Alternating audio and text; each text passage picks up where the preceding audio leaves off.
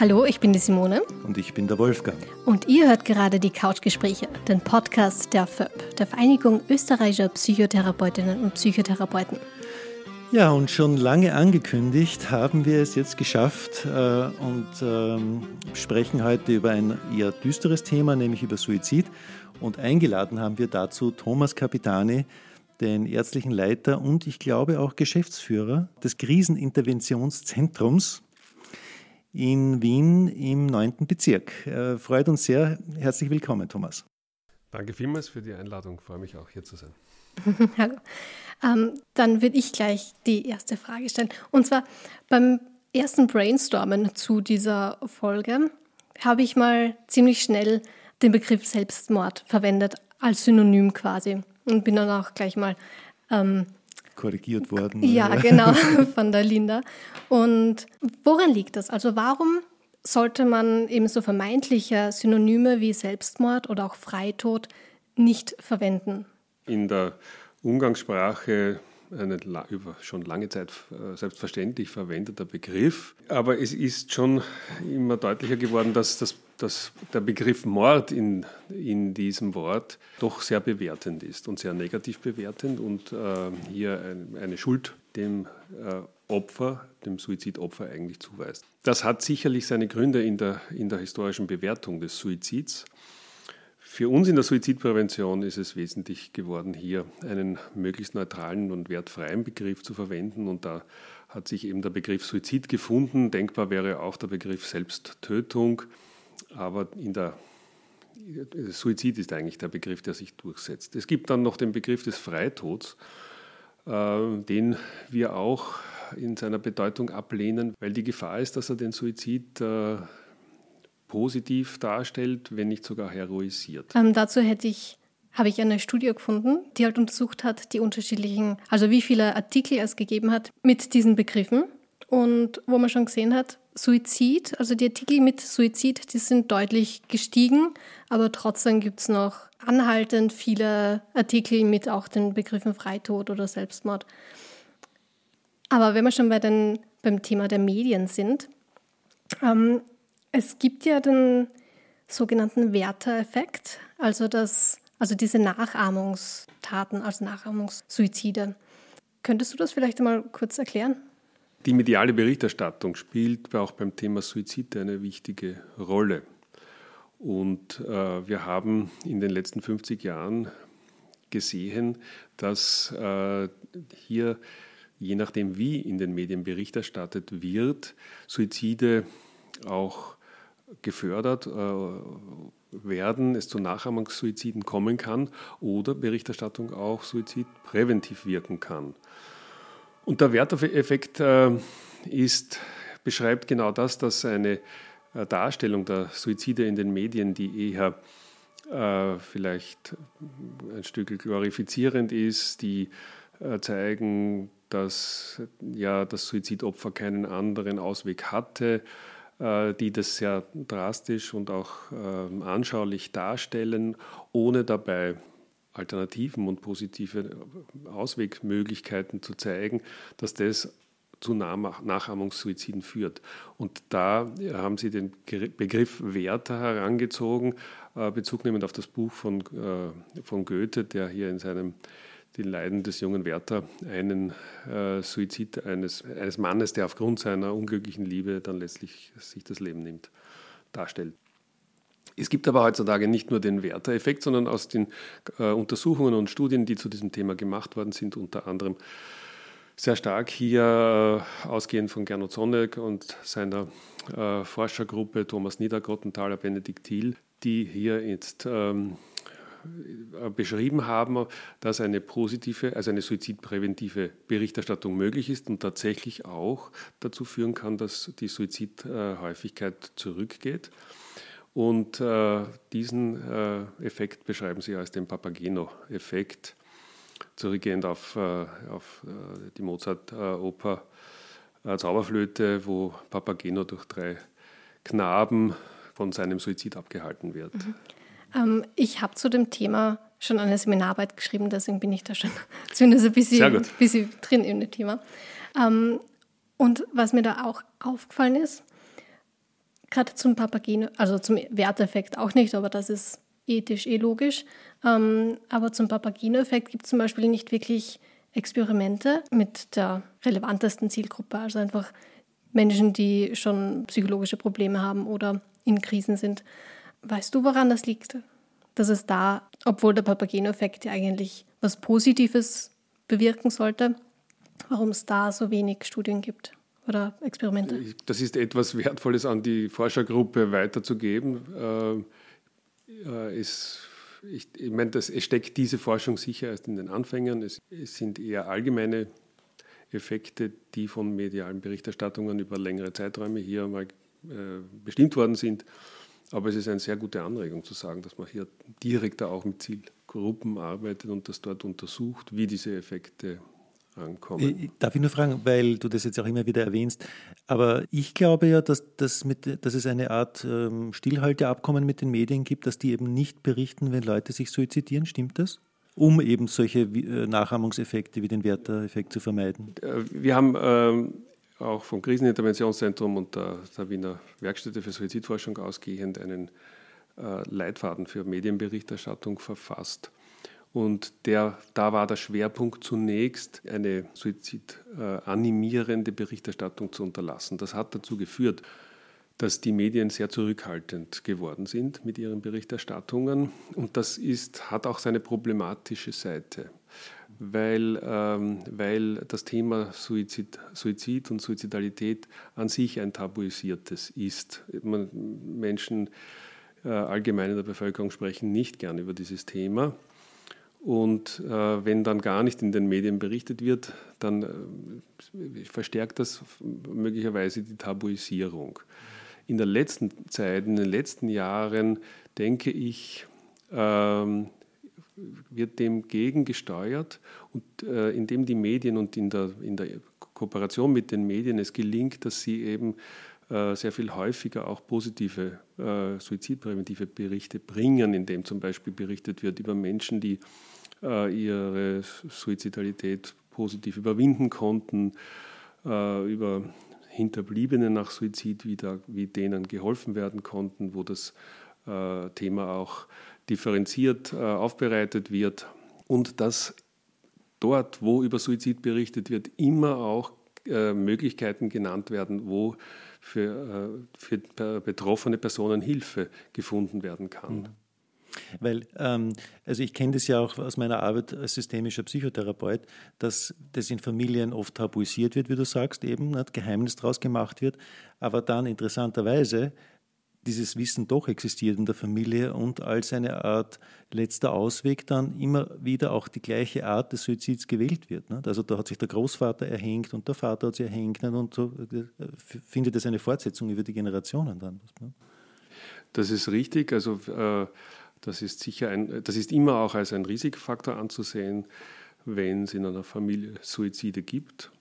Und äh, da, kam, da, werden natürlich verschiedene Faktoren diskutiert, auch biologische Faktoren, Vererbungsfaktoren, aber, aber es ist eindeutig, weil auch von, der, von Geschwister und, und äh, genetischen Untersuchungen, dass es hier nicht nur diese biologische Vererbung ist, sondern sehr oft eben auch wieder ein Nachahmungsverhalten oder eine Konfliktlösungsstrategie, eine Auswegstrategie, die sich, die sich dann fortsetzt in der Familie.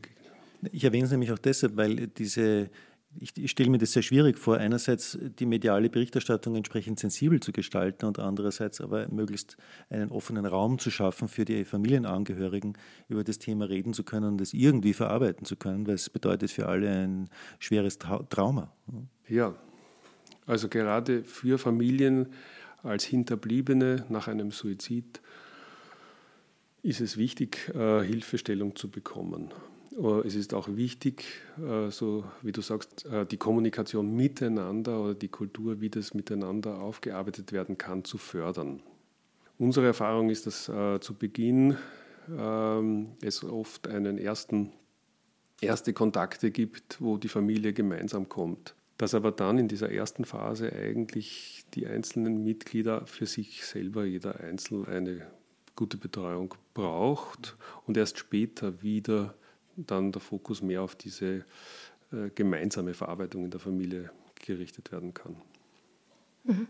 Ähm, also eben das Kriseninterventionszentrum ist da ja eine ganz gute Anlaufstelle. Ähm, wo kann man sich sonst noch Hilfe suchen? Also prinzipiell gibt es ähm, gerade für Hinterbliebene nach Suizid äh, immer wieder Selbsthilfegruppen, die dafür ganz gut geeignet sind. Es gibt äh, andere Stellen, wo es auch um, um Trauer oft geht, wo das eine gute äh, Anlaufstelle ist. Generell äh, ist es natürlich ein Thema für Psychotherapeuten und in der Psychotherapie, ähm, äh, sich hier auch etwas anzubieten. Es ist wichtig, dass Psychotherapeuten gut auch in der ähm, Suizidprävention ausgebildet sind. Das greift auch zunehmend äh, Platz in den Ausbildungen und ist jedenfalls einzufordern, dass das dort wirklich verankert ist. Mhm. Wenn ich jetzt jemanden kenne in meiner Umgebung, oder na, angenommen, ich habe eine jugendliche Tochter und ich merke, sie ist sehr depressiv, sehr zurückgezogen und ich habe so die Befürchtung, dass sie vielleicht Suizidgedanken hat. Ähm, also ich kann mir vorstellen, dass man dann vielleicht auch Angst hat, das Thema anzusprechen, um nicht ähm, die Tochter dann überhaupt erst auf die Idee zu bringen. Ist diese Angst berechtigt? Diese Angst ist nicht berechtigt. Es gehört zu einem, einem der ähm, Glaubenssätze, die sich so in der Gesellschaft verbreitet haben, äh, die sicher auch mit der Tabuisierung des Themas zu tun haben. Äh, die Angst, dass man mit dem Ansprechen von äh, der Suizidalität diese erst auslösen könnte. Und es hat sich aber auch in Untersuchungen, aber auch in unserer klinischen Erfahrung eindeutig herausgestellt, dass erst das direkte Ansprechen auf die Möglichkeit von Suizidgedanken, jemanden danach zu fragen, äh, die Chance bietet, dass, dass jemandem auch geholfen werden kann, der davon betroffen ist. Für uns in der, äh, im Kriseninterventionszentrum haben wir so ähm, äh, die drei Ds der Suizidprävention formuliert, also danach daran, zunächst daran zu denken, eben jemanden, auch, auch meinem Kind, meiner jugendlichen Tochter, wenn es der schlecht geht, wenn die eine Krise hat, wenn sie sich in ihrem Verhalten verändert hat, wenn es einen Rückzug gibt, wenn es vielleicht äußere äh, Belastungen gibt, äh, dass es ihr und vielleicht auch Anzeichen auf eine Depressivität, dass hier auch vielleicht äh, Gedanken an einen Suizid gegeben sein können. Und dann ist es wichtig, danach zu fragen. Also daran denken, danach fragen und dann natürlich auch anbieten, darüber zu sprechen. Das sind die drei wesentlichen Dinge. Ähm, hier erste Hilfe mal für jemanden, der suizidal ist, anzubieten. Ich finde es ganz wichtig auch, dass man das nochmal betont, weil ich erlebe das auch immer wieder, dass in Seminaren zum Beispiel Leute mich fragen, ob das jetzt überhaupt vernünftig ist, das Thema anzusprechen. Und da gibt es irgendeine Freundin oder einen Freund, der angekündigt hat, bis dann schaut er sich das noch an und dann, dann verschwindet er aus dem Leben oder so. Die Leute natürlich Angst haben, klar, äh, gleichzeitig auch hilflos sind und nicht wissen, was sie jetzt tun sollen. Und da oft dann die Angst besteht, dass, wenn sie es ansprechen, es alles noch schlimmer wird. Aber Richtig. Ähm, die Frage ja auch, wie, wie, wie wird man denn aufmerksam auf die Suizidalität bei einer anderen Person? Und da gilt es ähm, eben Verhaltensveränderungen, die Dinge, die ich vorher schon genannt habe, Krisen, äh, Belastungen, die eingetreten sind, Veränderung des Verhaltens, dass jemand eher sich zurückzieht, äh, apathischer wirkt, bedrückt wird, äh, dass ich da nicht nur mir Sorgen mache, sondern, die, sondern den anderen, die andere auch direkt darauf anspreche. Das ist das Beste, was man in der Situation tun kann. Und auch zu sagen, ich mache mir Sorgen, äh, also auch zu begründen, warum man das anspricht. Und man kann ja auch umschreibend jemanden ansprechen und nicht vielleicht mit der Tür ins Haus fallen. Also wir kennen das aus einer großen Untersuchung äh, bei Hausärzten in Amerika, äh, so die Frage, wie sie umgegangen sind, wenn depressive Patienten gekommen sind. Da gab es diejenigen, die das Thema gar nicht angesprochen haben und natürlich sehr oft Suizidalität übersehen haben. Dann gab es äh, die, die das gut in einen Kontext stellen konnten, die eben so beginnen damit, ähm, naja, wenn sie so belastet sind und Schlafstörungen haben, vielleicht äh, niedergeschlagen sind, kann, kann es auch sein, dass sie da lebensüberdrüssige Gedanken haben, dass, dass sie so Sinnzweifel haben. Also nach diesem, äh, das sind ja zunächst auch in der Entwicklung der Suizidalität zunächst ähm, vage und unkonkrete Gedanken eines Lebensüberdrusses. Und erst wenn die Suizidalität zunimmt, kommt einmal der Gedanke, dann möchte ich nicht mehr leben oder dann möchte ich mir das Leben nehmen, dann ist es schon konkret der Gedanke an den Suizid. Und erst dann äh, in der Weiterentwicklung kommen Suizidpläne, dass man sich wirklich äh, Überlegungen macht, wie nehme ich mir das Leben und das vielleicht auch konkreter plant. Und wenn dann Vorbereitungen getroffen werden, dass man sich Suizidmittel besorgt, ähm, dann ist natürlich die Gefahr schon sehr groß, dann ist, äh, dann ist schon wirklich äh, Feuer am Dach, könnte man sagen. Das erinnert mich, da muss ich jetzt einen historischen Rückgriff machen, nämlich zum Erwin Ringel, weil ich glaube im Wesentlichen, also Erwin Ringel, ich würde sagen berühmter österreichischer Suizidsforscher, nachdem auf ihn geht ja auch dieses präsuizidale Syndrom zurück nach Erwin Ringel. Und ich würde ja meinen, dass du direkt in, in, in den Fußstapfen von ihm und von Gernot Sonnet stehst, nicht? weil ich glaube, der Ringel hat ja mit dem Sonnet gemeinsam das Kriseninterventionszentrum gegründet oder zumindest angedacht. Ich weiß gar nicht, wie das da gelaufen ist. Und er hat ja gemeint, dass diese, Wert, diese Einengung der Wertewelt und der Gedanken auf dieses Suizidthema dann auch äh, Hand in Hand gehen mit der Gefährlichkeit, dass die Person es wirklich macht. Ja. Das ist richtig. Also die Suizidgedanken und Suizidfantasien sind einer der drei wesentlichen Inhalte eben beim präsuizidalen Syndrom, die, äh, so wie er das schon 1953 formuliert hat, dann herangezogen werden, um die Suizidgefahr, das Suizidrisiko auch beurteilen zu können und einzuschätzen, wie, wie dringend jetzt eine, eine, eine äh, Handlung äh, gegeben ist.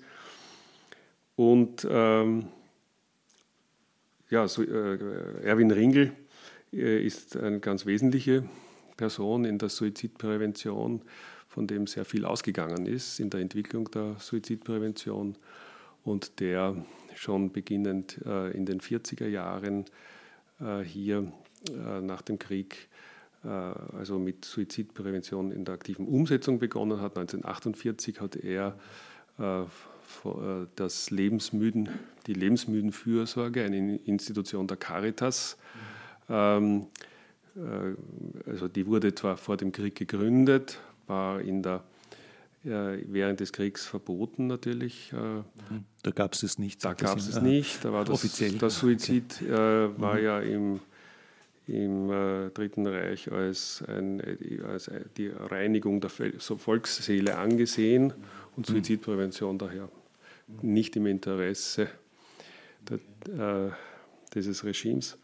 Aber nach dem Krieg hat auch die Caritas da ihre Aktivitäten nicht aufgenommen. 1948 ist dann Erwin Ringel dazugestoßen und hat das hier ausgebaut. Und das war also die erste suizidpräventive Institution, die dann aber eher nachsorgend Menschen nach einem Suizidversuch ähm, aufgesucht haben, ihnen Hilfe angeboten haben, äh, und war aber so gesehen die Vorläuferinstitution des Kriseninterventionszentrums. Darf ich dir fragen, da, weil äh, ich denke, es gibt ja hier zwei, ähm, zwei Aspekte, wieso das gerade hier in Österreich oder in Wien entstanden ist. Eine, ein Aspekt ist sicher, dass Österreich lange Zeit äh, im oberen Ranking war, was die Suizide pro Kopf der Bevölkerung betroffen hat. Der andere Aspekt war, denke ich, ein persönlicher vom Ringel. Ja, ich ich habe irgendeine dunkle Erinnerung, aber ich weiß es nicht mehr genau. Weißt du das noch, wie das war? Irgendwo im Hintergrund äh, erinnere ich mich daran auch, aber ich kann es dir nicht genau sagen. Also es gab auch ein persönliches Motiv, glaube ich, warum man überhaupt sich da so engagiert hat dafür. Da hast du, glaube ich, recht. Die Motivation war schon äh, jetzt äh, nach außen hin, dass äh, Suizidrate in Österreich eher im Mittelfeld bzw. im hohen Bereich angesiedelt war. Also zwischen den Kriegen war ja die Suizidrate zwischen 30 bis 40 pro 100.000 Einwohner sehr hoch. Mhm. Äh, gerade unter den, unter den, in der schwierigen wirtschaftlichen und sozialen Zeit mit vielen sozialen Nöten bei vielen Menschen. Ähm, und damals war es interessanterweise nicht konfessionelle äh, Einrichtungen, die sich hier, die ethische Gemeinde, die sich hier dieses Themas angenommen haben, ehrenamtlich sich äh, hier ein Angebot gemacht haben für Menschen, die suizidal waren. Auch im Bereich der Rettungsgesellschaft äh, wurde das in Wien äh, organisiert. Und äh, erst in den 30er Jahren waren dann die ersten Beginne auch bei der Caritas, äh, wobei das ja auch das Thema Kirche, also Kirche und Suizid ja auch noch einmal ein eigenes Ich wollte gerade fragen, ist. genau, weil dass die sich dann erst später dazu draufgesetzt haben auf das Thema, denke ich, liegt ja auch an diesem schwierigen Verhältnis, an schwierigen Beziehung zwischen Kirche und Suizid. Das ist richtig. Ähm, und das, darum ist es auch sehr äh, positiv zu betonen, dass äh, die Caritas damals in dieser Zeit schon begonnen hat, sich für Menschen mit einer Suizidgefährdung und für nach Suizidversuchen einzusetzen, äh, nämlich aus der Sicht auf, die, auf, die, auf das Leid und die Not dieser Menschen. Während ja die Kirche zu dieser Zeit äh, Suizid nach wie vor als Todsünde definiert hat äh, äh und das auch entsprechende Konsequenzen für Menschen hatte, die sich suizidiert hatten, die oft gar nicht dann äh, die kein kirchliches Begräbnis bekommen haben, die oft außerhalb von Friedhöfen begraben worden sind und auch in der und auch äh, im, im gesetzlich, gesetzlich war es ja lange Zeit äh, auch problematisch. Mhm. Ähm, ich habe jetzt keine, keine Jahreszahl im Kopf, aber fällt, also war das auch zu der Zeit, wie ähm, da gab es einen Cluster in Wien bezüglich der U-Bahn, also dass die U-Bahn das System gebaut wurde. Naja, die U-Bahn-Suizide in Wien sind ein sehr schönes Beispiel, wie Suizidprävention wirksam sein kann. Und äh, ganz besonders im Zusammenhang mit der Medienberichterstattung. Also eines der Effekte dieser Errungenschaft der U-Bahn war, dass es sehr schnell zu Suiziden gekommen ist. Äh, ist natürlich leichter, sich zur U-Bahn zu gehen, als irgendwo sich eine Bahnstrecke zu suchen. Und dann kam hier problematisch dazu, dass die Medien damals auch noch sehr äh, ausführlich äh, darüber berichtet haben und anschaulich darüber berichtet haben und dass das offensichtlich dann noch einmal dazu geführt hat, dass die Suizidzahl sehr rasch, also bei den U-Bahn-Suiziden, dann angestiegen ist. Das war ja überhaupt zu einer Zeit, wo die Suizidrate äh, hoch war bei uns nach dem Krieg. Also nach dem Krieg ist die Suizidrate langsam wieder angestiegen und hat in den 80er Jahren ihren Höhepunkt erreicht mit einer Suizidrate von fast 30 pro 100.000 Einwohnern. Zweieinhalbtausend Menschen haben sich damals in Österreich äh, das Leben genommen im Jahr. Und da war eben so der Einsatz dieser Bemühungen, äh, mit den Medien zu kooperieren äh, und auch, auch mit, mit den Wiener Linien, Verkehrsbetrieben damals zu kooperieren und dafür zu sorgen, dass nicht mehr über Suizide berichtet wurde. Und das ist gelungen und hat zu einer wirklich sehr raschen, drastischen Rückgang wieder der Suizide, äh, der U-Bahn-Suizide geführt. Also hat man ganz gut gesehen den Werteeffekt wieder. Da hat man zunächst den Werteeffekt gut gesehen und dann aber auch gesehen, äh, wenn man auf eben Berichterstattung in dem Fall Einfluss nimmt, dann äh, kann man Suizide in dem Bereich zumindest wieder reduzieren. Wie hoch ist denn die Suizidrate in Österreich derzeit? Derzeit ist die äh, Suizidrate bei 12,5 etwa. Äh, das ist aus dem Jahr 2019. Und das Jahr 2019 ist, ist bemerkenswert, weil es nach längerer Zeit einen deutlichen Rückgang der Suizide wieder gegeben hat. Also auch da äh, ein, ein positives Signal.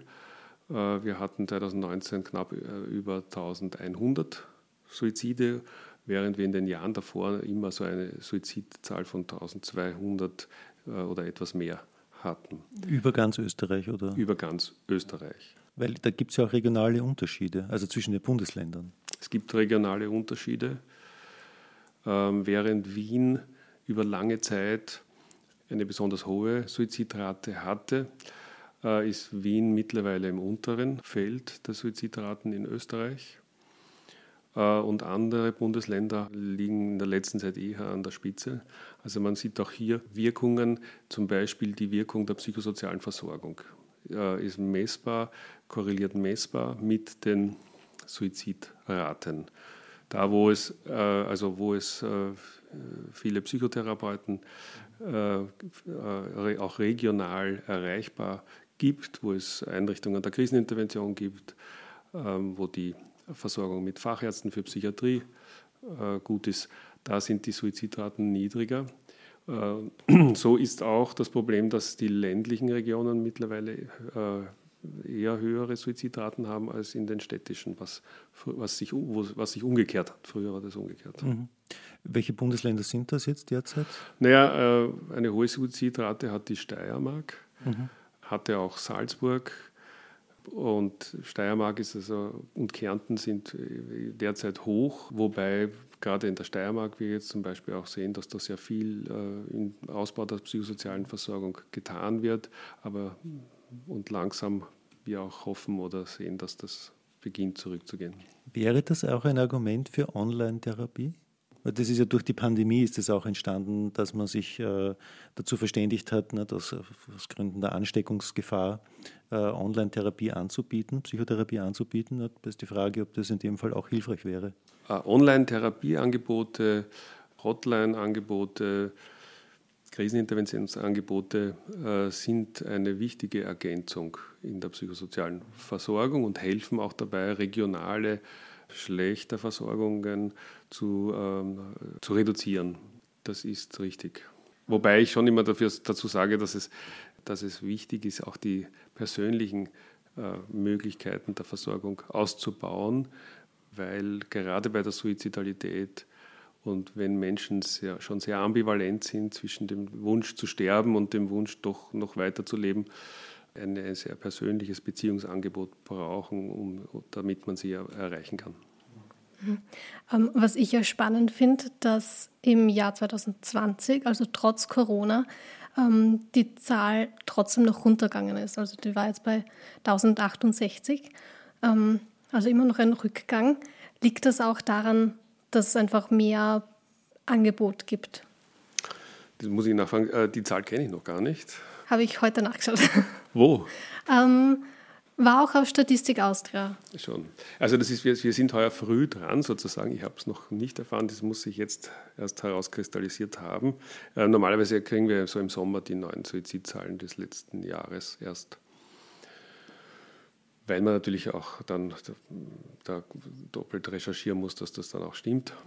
Es verwundert uns nicht, dass die Suizidzahl niedrig war im Jahr 2020, weil ähm, es wurde zwar oft danach gefragt, ob nicht in der Situation der Pandemie und äh, hier die Suizide ansteigen. Es wurde sogar gezeigt, zum Beispiel in Tirol, dass im ersten Halbjahr der Pandemie die Suizidrate signifikant zurückgegangen ist. Und ähm, wir haben auch gesehen bei den Menschen, die zu uns ins Kriseninterventionszentrum gekommen sind oder damals vor allem mit uns telefoniert haben, dass Suizidalität äh, in der Häufigkeit seltener geworden ist, weil die Menschen in, äh, so sehr wohl in dieser Zeit auf dieses ganz konkrete Problem fokussiert waren, weil in dieser Zeit in, zu Beginn sicher auch die Solidarität eine viel stärkere war. Das, es ging um ein gemeinsames Problem. Äh, es war in gewissem Sinn auch verbindend und es ging darum, das hier auch gemeinsam zu überstehen. Das, was jetzt erst im weiteren Verlauf der Pandemie natürlich zunehmend das Problem wird, sind dann die individuellen Folgen, die sich gerade im sozialen Bereich auswirken, also die, der Anstieg der Arbeitslosigkeit und auch der Anstieg vor allem ähm, von Langzeitarbeitslosigkeit, äh, die, die Abnahme äh, beruflicher und wirtschaftlicher Chancen ähm, einzelner Menschen. äh, führt dazu, dass wir jetzt schon merken, seit dem Beginn des Jahres, äh, dass Krisen wieder zunehmen, dass Krisen schwerer werden und dass das Thema Suizidalität auch wieder zunimmt. Interessant, weil du das sagst, ja, weil jetzt erinnere ich mich auch daran, dass am Anfang der Pandemiegeschichte letztes Jahr äh, sich auch ganz spontan ähm, Helfersysteme entwickelt haben, wo dann junge Studenten und Studentinnen zum Beispiel für die alten Herrschaften im Haus einkaufen gegangen sind und so. Ne? Also ich kann mir gut vorstellen, dass das dann einen, einen wirklich einen entsprechenden Effekt auch hatte. Hat es bestimmt gehabt, dass was, wo ich äh, am ersten Suizidalität äh, Zunahme in der Pandemie gesehen habe, war bei Menschen, die sehr isoliert und einsam waren durch diese plötzliche äh, Isolation, durch die Schutzmaßnahmen. Menschen, die schon vorher Pro äh, Probleme so in ihren sozialen Beziehungen hatten oder ausreichend ein Beziehungsnetz zu haben. Da hat sich das ausgewirkt, aber sonst war es eher ein Rückgang.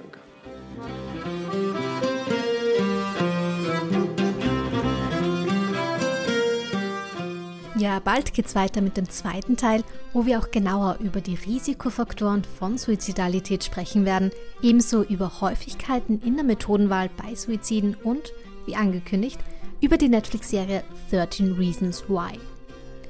Solltest du dich gerade selbst in einer Krise befinden oder jemanden kennen, der möglicherweise Suizidgedanken hat, auf der Website www.kriseninterventionszentrum.at bekommst du Hilfe anonym und kostenlos. Zu den Bürozeiten kannst du natürlich auch direkt anrufen unter der Nummer 01 406 9595. Die Telefonnummer und Informationen zum Beratungsangebot findest du auch auf der genannten Website www.kriseninterventionszentrum.at. Den Link siehst du auch in der Beschreibung dieser Folge. Bis bald!